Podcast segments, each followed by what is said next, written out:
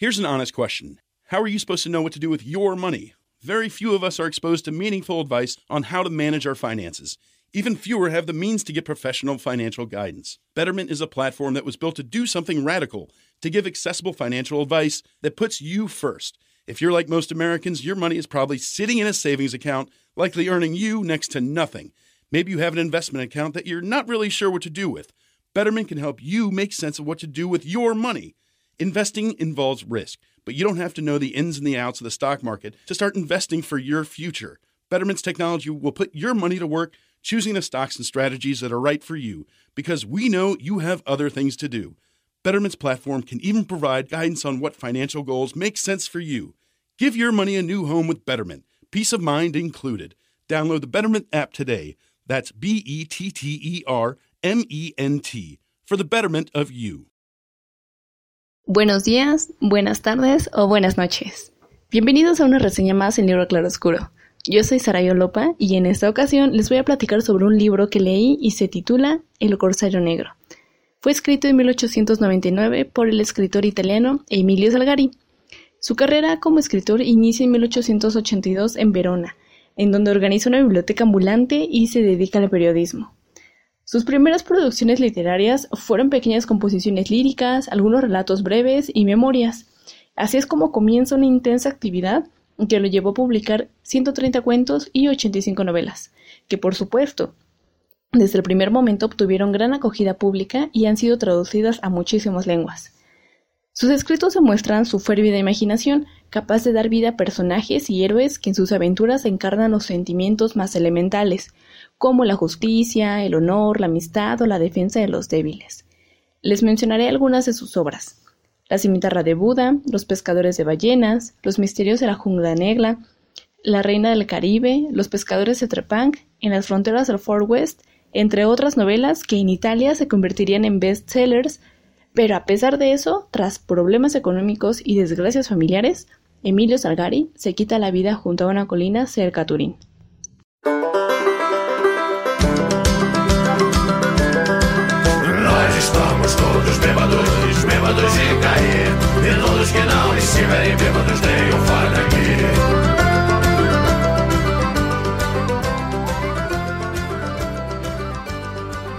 Toda historia de piratas empieza en el mar, y esta no va a ser la excepción.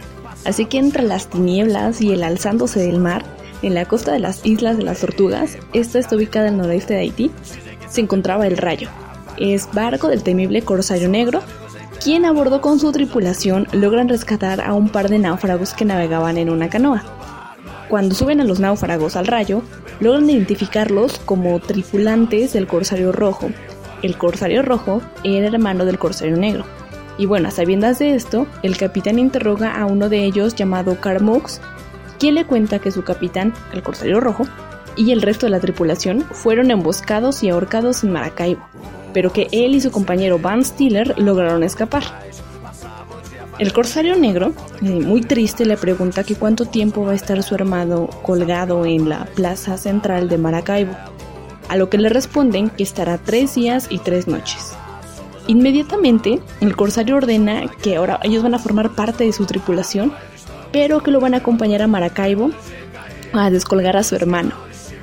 Caramox le dice que hubo un hombre negro que les ayudó a salir de ahí, él estaba en la selva, y le regaló una lancha para que pudieran alejarse lo más pronto posible de la isla. Pero bueno, el capitán va a confiar en ellos con tal de ir por su hermano y cobrar venganza así que se va a arriesgar bastante en confiar en ellos. Deciden arribar en Maracaibo, sobre la canoa en la que los náufragos habían llegado. Carmux y Van Stiller, ellos, bueno, remaban, mientras que el corsario no dejaba de observar el horizonte. Eh, supongo que esperaba ver la selva donde llegarían. Mientras tanto, su barco, el Rayo, los acompañaba a cierta distancia por si aquellos nuevos filibusteros lo traicionaban. Pero a pocas horas de llegar a la isla y a Maracaibo, el rayo se detiene, ya que era probable que el ejército del gobernador los viera.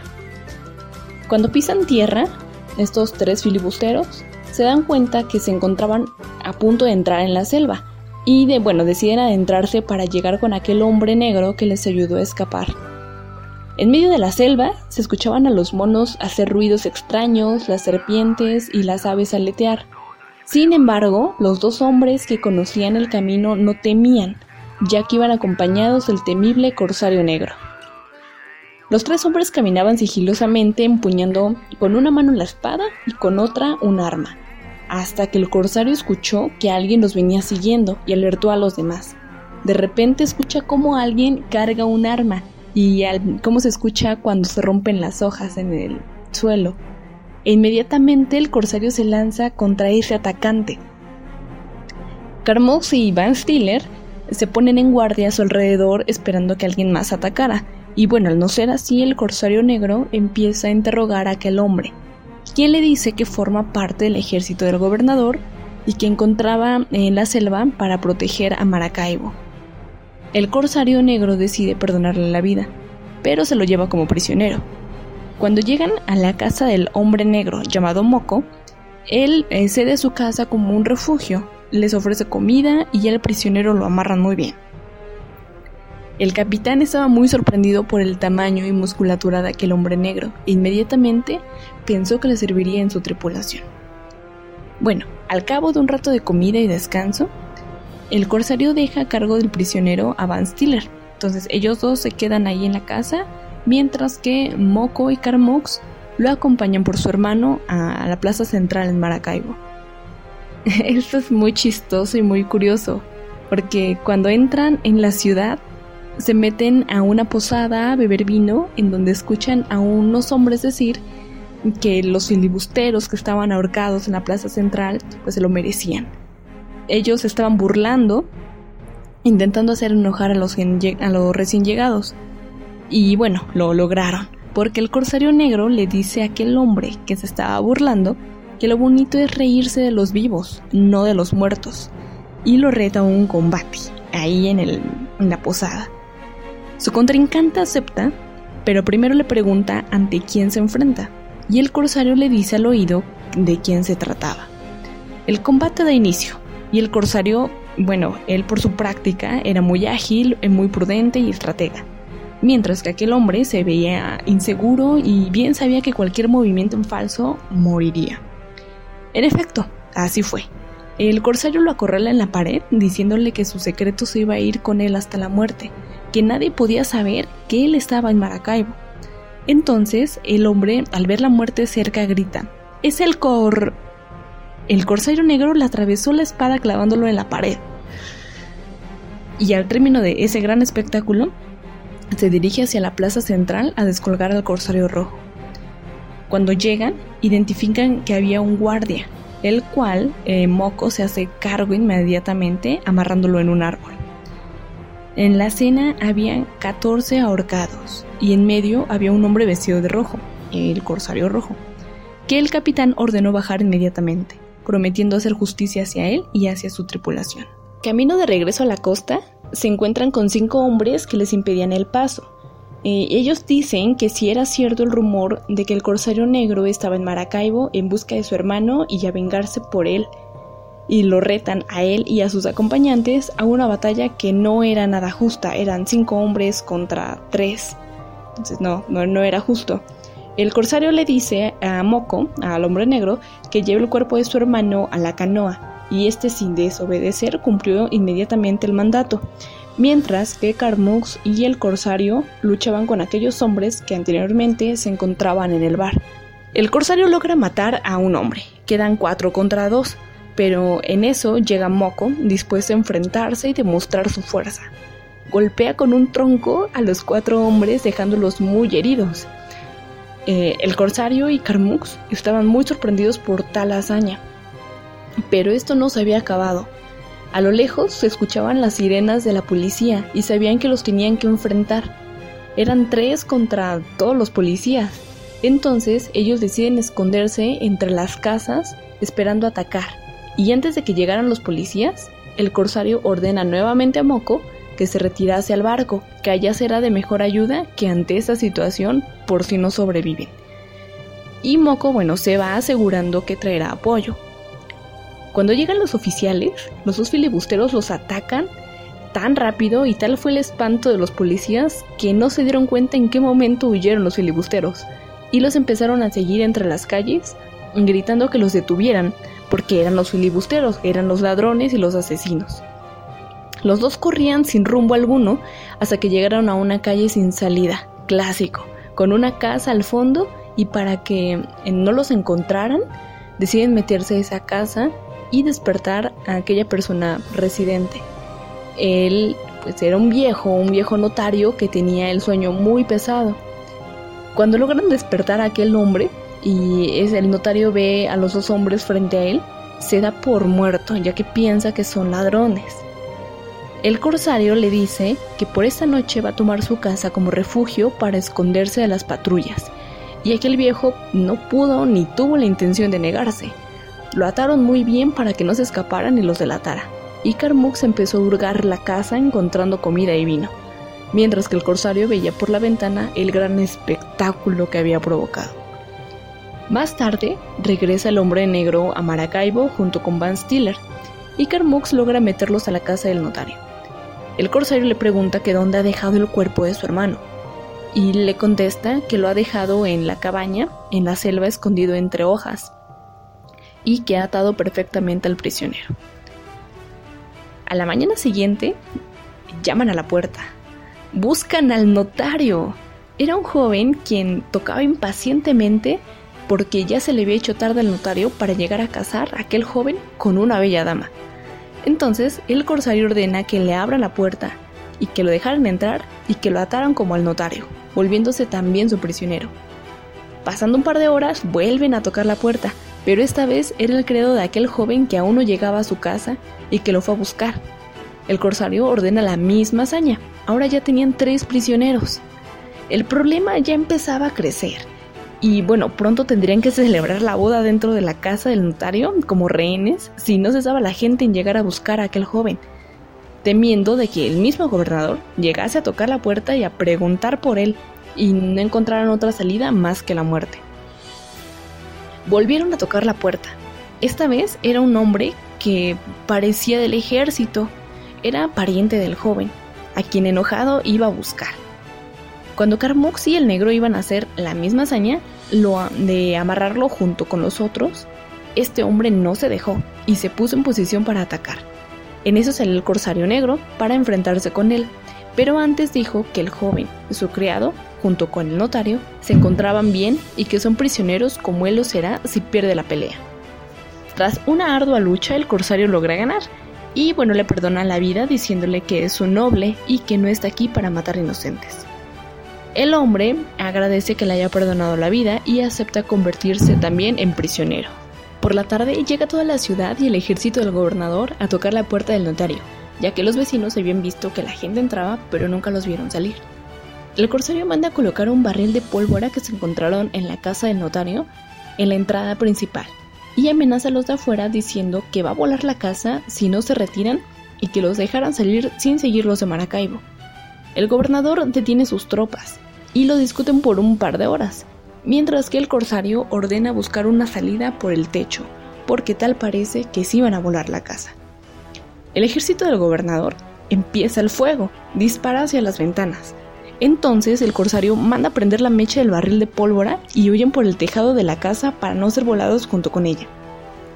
Cuando logran salir, aquel último hombre que entró a la casa y con el que peleó el corsario les ayuda a escapar de las calles de la ciudad por haberle perdonado la vida a él y por ser un noble filibustero. También deja libres a los prisioneros. Cuando llegan al refugio de Moco, deciden inmediatamente marcharse hacia el barco. En el camino, se podía escuchar cómo el mar reclamaba el cuerpo del corsario rojo. Se escuchaban gritos y lamentaciones que provocaban mucho miedo entre los filibusteros.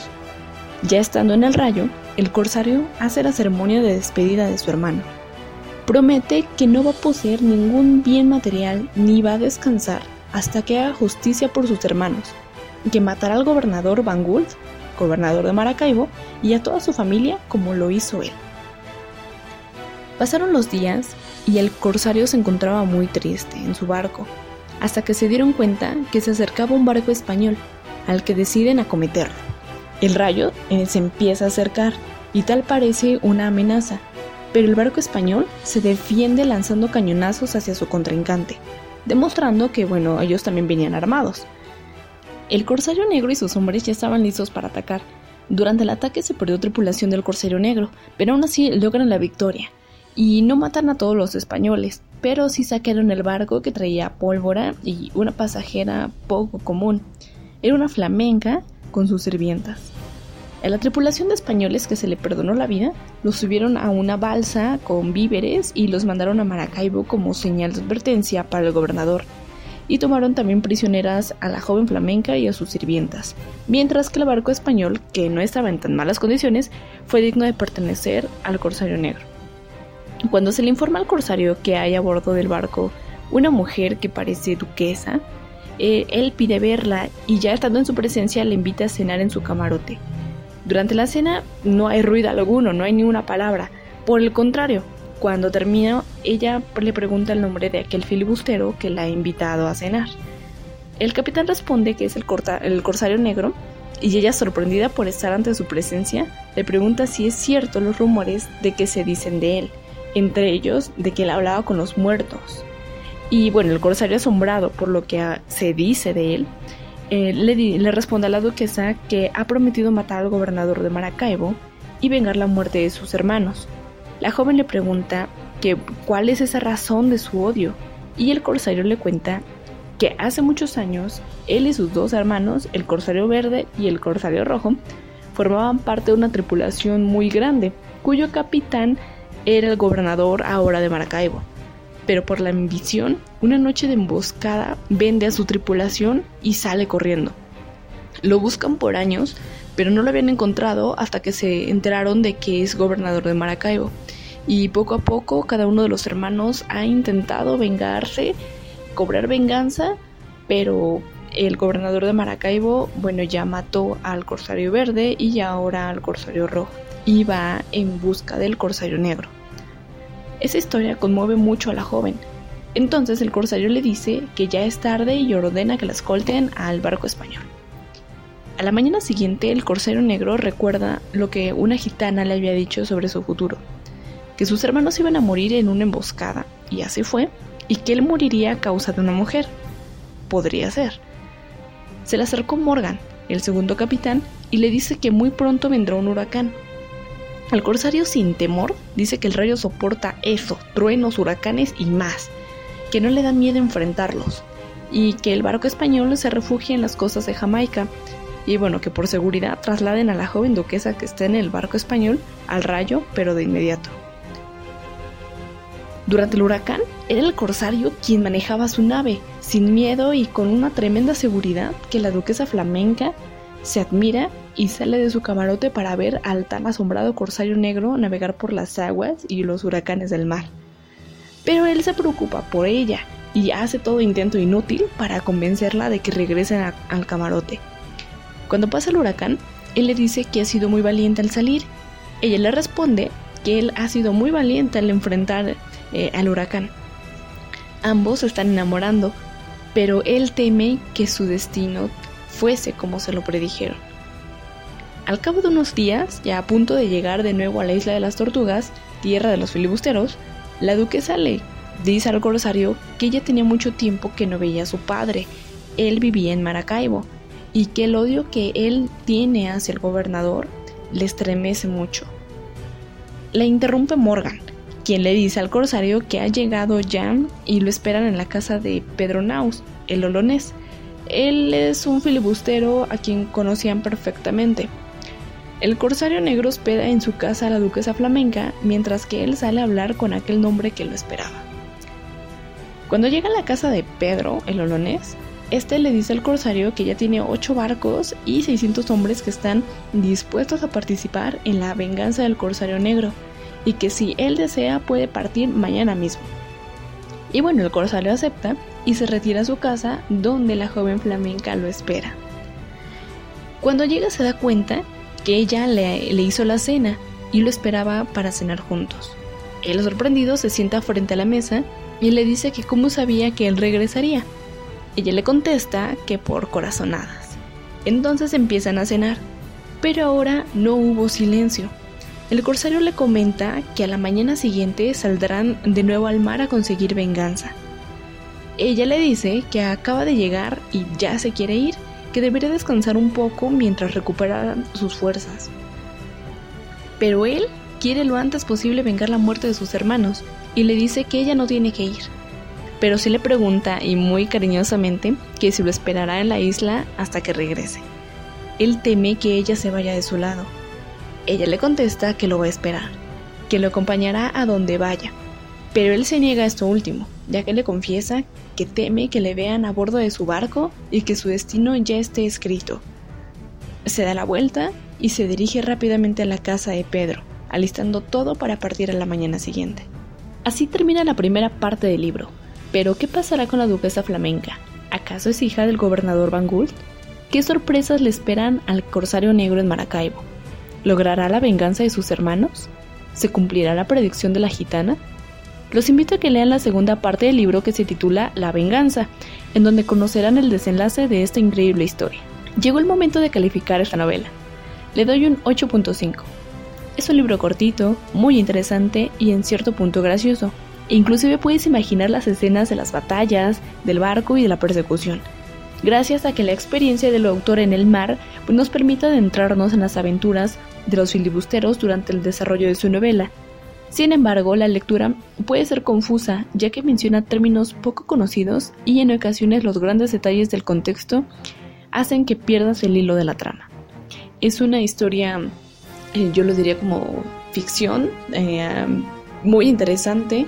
La verdad es un tema que yo no había leído antes, o sea, sí había visto películas de piratas, pero no había leído libros de piratas. Me llamó mucho la atención, entonces es 100% recomendable. Les agradezco que nos escuchen cada semana, que nos den like, que compartan los podcasts que desarrolla el libro Claroscuro en cada sección. Y bueno, yo soy Sarayolopa. Esto fue El Corsario Negro en Libro Claroscuro. Hasta la próxima.